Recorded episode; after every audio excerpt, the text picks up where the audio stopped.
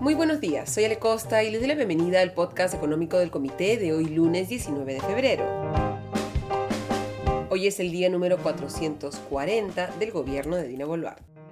Empecemos con los titulares. El domingo, el Instituto Peruano de Economía publicó un informe, como suele hacerlo en el diario El Comercio, esta vez concentrándose en la inversión privada, que pasó en el año 2023 una caída de 7,3% frente al 2022, la tercera mayor caída de las últimas dos décadas, solo superada por lo ocurrido, señala el IPE, durante la crisis financiera global del 2009 y la pandemia del 2020. Este resultado negativo, la caída de 7,3% de la inversión privada, le habría restado un punto y medio porcentual al crecimiento de la economía durante el 2023. No todas son malas noticias. En el último trimestre del año ve que la caída se ha moderado, un retroceso de 2,6%, luego de acumular una contracción de casi 9% en los primeros tres trimestres del año. Señala el IPE que la mejora del último trimestre del 2023 fue mucho más evidente en el sector minero, donde las inversiones, sin considerar que Yabeco, registraron en promedio un crecimiento anual de 3,6% de octubre a diciembre. Recordemos que el inicio de producción de Quellaveco en el 2022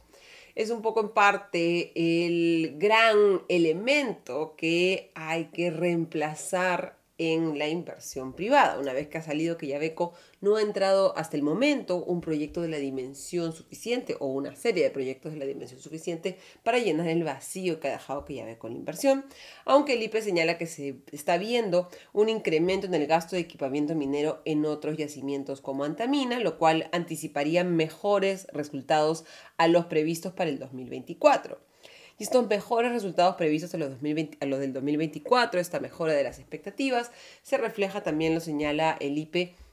en un crecimiento de la inversión en el mes de enero. Se ha incrementado el consumo de cemento en 7,8%. Los volúmenes de importación de bienes de capital también han experimentado un avance de 13,5%. Y el IPE estima en base a esos indicadores que la inversión privada habría crecido alrededor de 8,4% en enero de este año, la primera cifra positiva tras seis trimestres de retrocesos consecutivos. Sin embargo, lo que hay que tener en cuenta, y lo vamos a ver durante los primeros meses de este 2024, es que nos estamos comparando con los primeros meses del 2023, en el que al inicio del año las protestas y avanzando en los siguientes meses el ciclón Yaku, tuvieron un fuerte impacto negativo sobre la economía y por lo tanto tenemos lo que se denomina un efecto base. Nos estamos comparando con un mes negativo y por lo tanto el avance, el incremento, el crecimiento puede parecer más positivo de lo que la realidad demostraría. ¿Qué se espera para el 2024? Pues que la inversión privada como porcentaje del PBI se ubique todavía por debajo de lo alcanzado entre el 2012 y el 2013, cuando los precios de los minerales llegaron a niveles récord similares a los registrados actualmente, y que esto evidencia la necesidad de eh, reducir la excesiva regulación y la falta de predictibilidad y compensar otras debilidades o resolver otras debilidades institucionales del clima de negocios. Por su parte, el diario Gestión muestra un informe del Ministerio de Energía y Minas que ha reportado que en el 2023 la recaudación tributaria del sector minero, que incluye tanto los ingresos tributarios de la minería metálica y no metálica, y también las obligaciones no tributarias como el gravamen especial a la minería, las regalías mineras y las nuevas regalías mineras,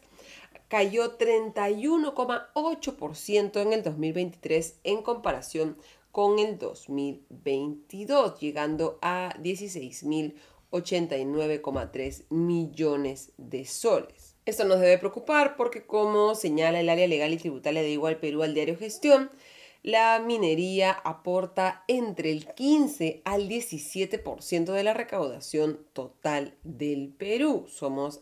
altamente minero dependientes y una menor recaudación del sector golpea la disponibilidad de recursos a todos los niveles de gobierno, gobierno nacional, gobiernos regionales y municipales, para realizar inversiones y gastos.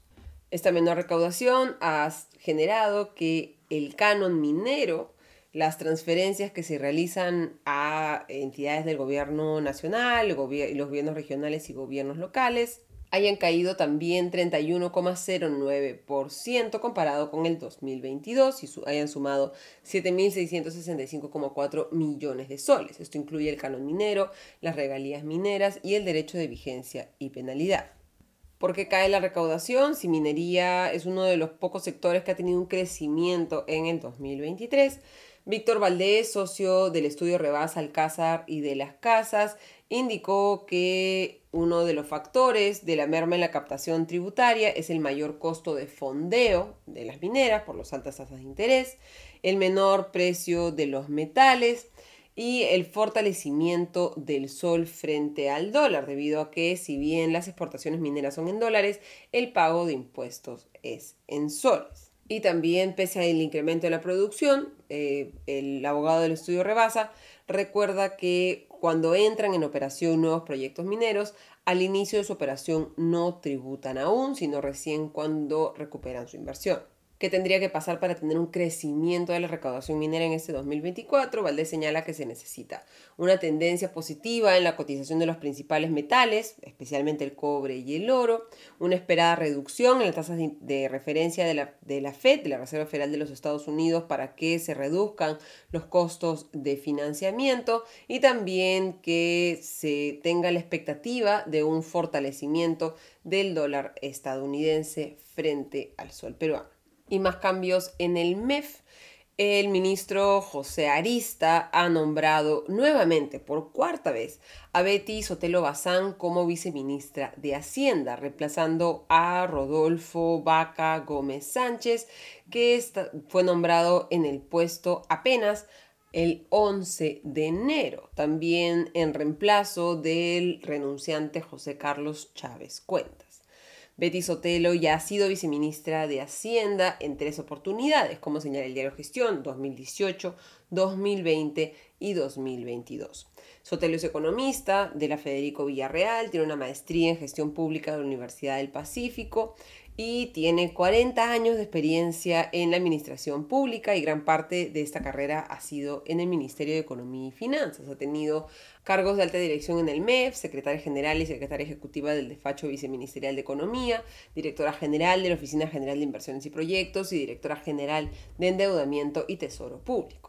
porque es interesante ver el regreso de Sotelo al viceministerio de Hacienda, porque una de las prioridades de Arista, por su perfil y también por él, porque él mismo ha sido, recordemos, viceministro de Hacienda, va a ser manejar el gasto público de una manera, esperemos, mucho más responsable que la de su predecesor Alex Contreras, que priorizó la implementación de programas de reactivación económica que no necesariamente se han reflejado de manera concreta en los resultados de la economía en el 2023, pero que sí han tenido claramente un efecto sobre la estabilidad fiscal del país. Y sobre estabilidad fiscal precisamente quiero hablarles un poco más hoy.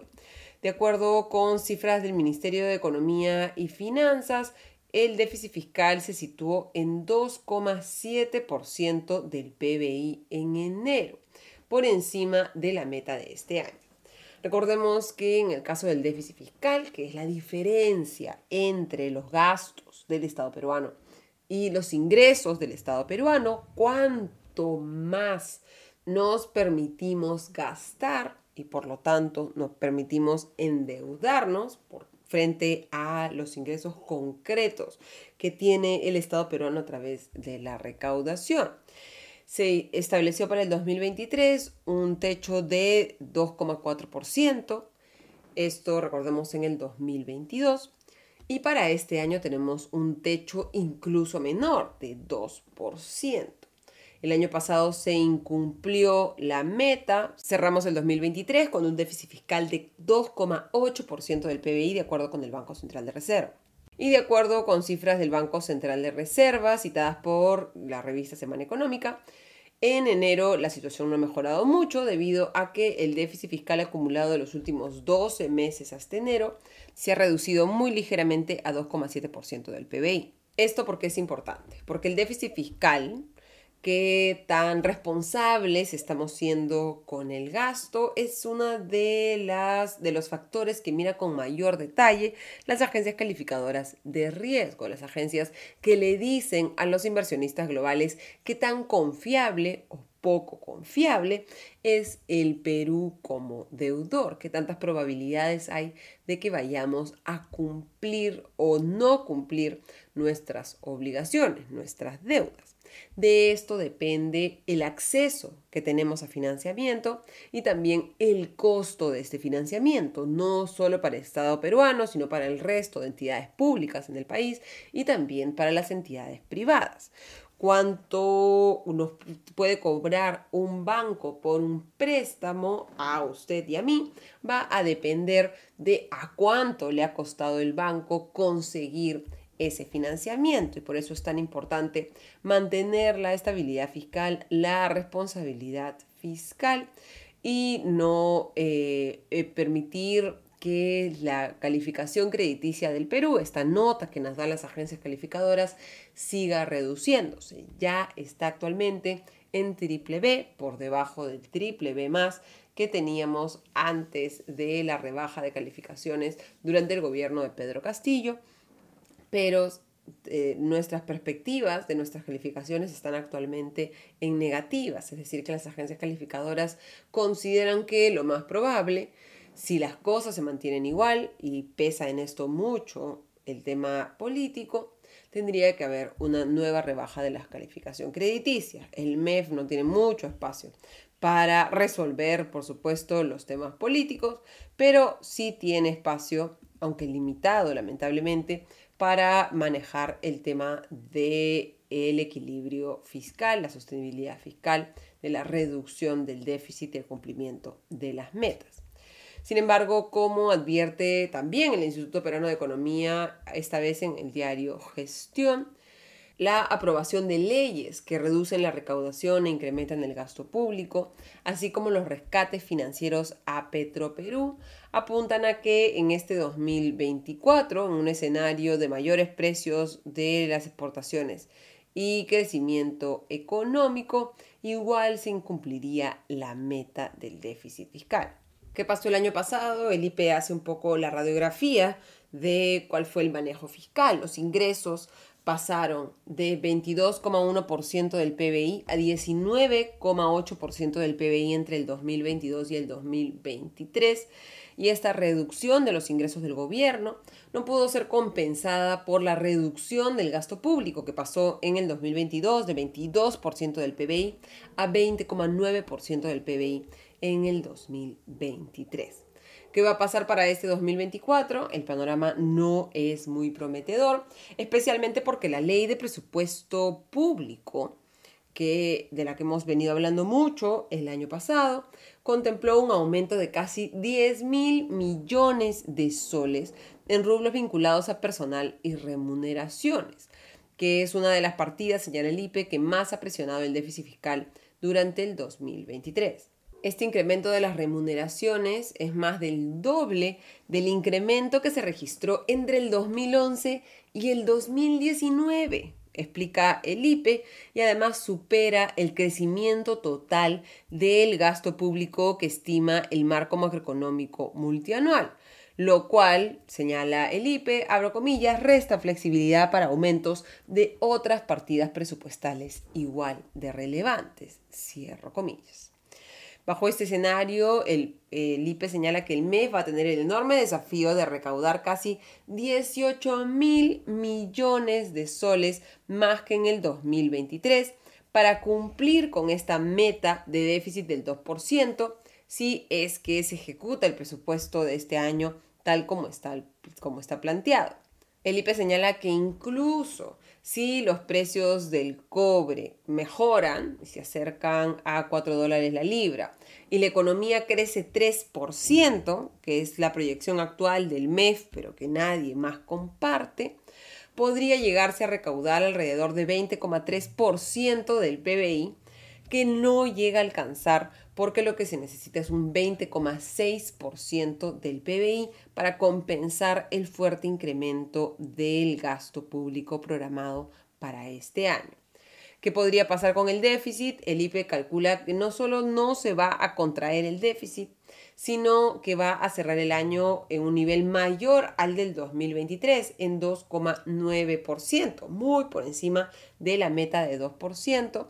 lo cual podría reducirse a 2,3%, igual lejos de la meta de 2%, con mejores vientos externos y un mayor dinamismo de la economía en un escenario optimista. Y aquí Arista va a tener un reto, el nuevo ministro de Economía y Finanzas, porque como bien señala el IPE, los gastos no solo dependen del Poder Ejecutivo, sino que también se necesita que el Poder Legislativo asegure un mayor compromiso con el manejo eficiente y responsable de las finanzas públicas, porque la estabilidad macroeconómica, que es clave para el crecimiento y la reducción de la pobreza, está en juego y dice, abro comillas, el accionar del nuevo titular del Ministerio de Economía será preponderante para asegurar esta trayectoria, cierro comillas. Como principales riesgos que se ven en el horizonte en materia de manejo fiscal, se ve que se han cuadruplicado de 3 de cada 100 a 11 de cada 100 las iniciativas legislativas aprobadas por insistencia con impacto en las finanzas públicas. Es decir, que pese a que el Ejecutivo dice al Congreso no puedes aprobar esta ley porque afectan las finanzas públicas, incrementan los gastos de manera irresponsable, el Congreso igual las está aprobando. Pese a que, como establece el Consejo Fiscal, el Congreso no cuenta con iniciativa de gasto según la Constitución. Es importante también que se haya reunido la semana pasada José Arista con Carlos Oliva, el presidente del Consejo Fiscal, esta entidad de economistas que es una entidad pública pero independiente del Ministerio de Economía y Finanzas, cuya función es tratar de mantener a raya al MEF, advertirle cuando se está escapando, cuando está generando riesgos fiscales, como ha hecho con bastante insistencia en los últimos meses. Otros riesgos el endeudamiento de la Municipalidad Metropolitana de Lima por un monto de 1.200 millones de soles por 20 años, que solo es parte de un mayor plan de endeudamiento de la Municipalidad Metropolitana de Lima y el deterioro financiero de Petroperú que podría derivar en nuevos rescates financieros del gobierno. Creo que el tema de la sostenibilidad fiscal es algo con el que nos tenemos que comprometer todos y que tiene que ser una de las columnas del manejo de este gobierno, que no está haciendo mucho más en otros aspectos, pero que al menos no debería dejar a las arcas públicas en una peor situación de la que las ha encontrado. Terminamos así el podcast económico de hoy. Les deseo un excelente día y una mejor semana. Nos reencontremos mañana. Hasta entonces.